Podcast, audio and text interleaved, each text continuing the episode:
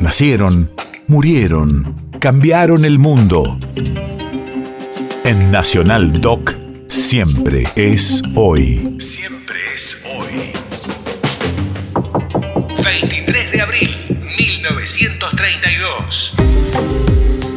Hace 90 años nacía Norberto Palese, mejor conocido como Jorge Cacho Fontana.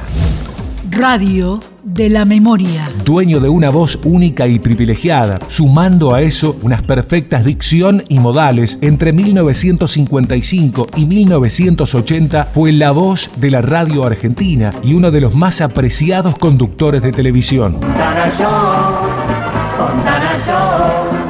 Comienza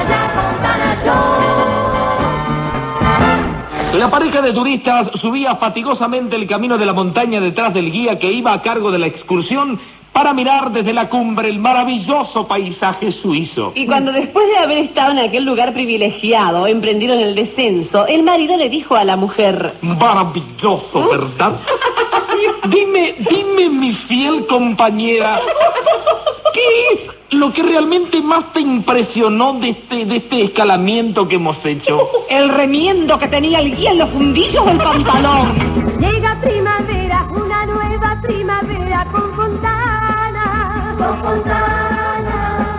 Todo es alegría, es hermosa la mañana con Fontana. Son las 13 y 3. Sí, ¿en dónde?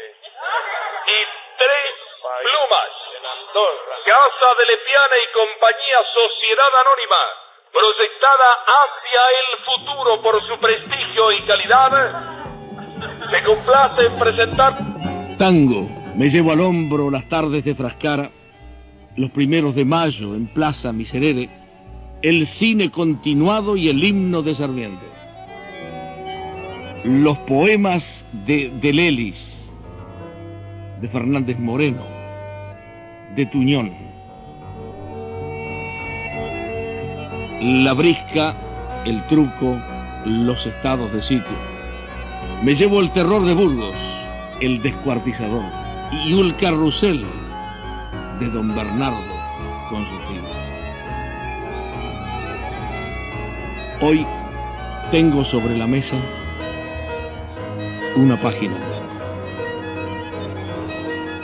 Usted sabe. Déjeme. País de efemérides.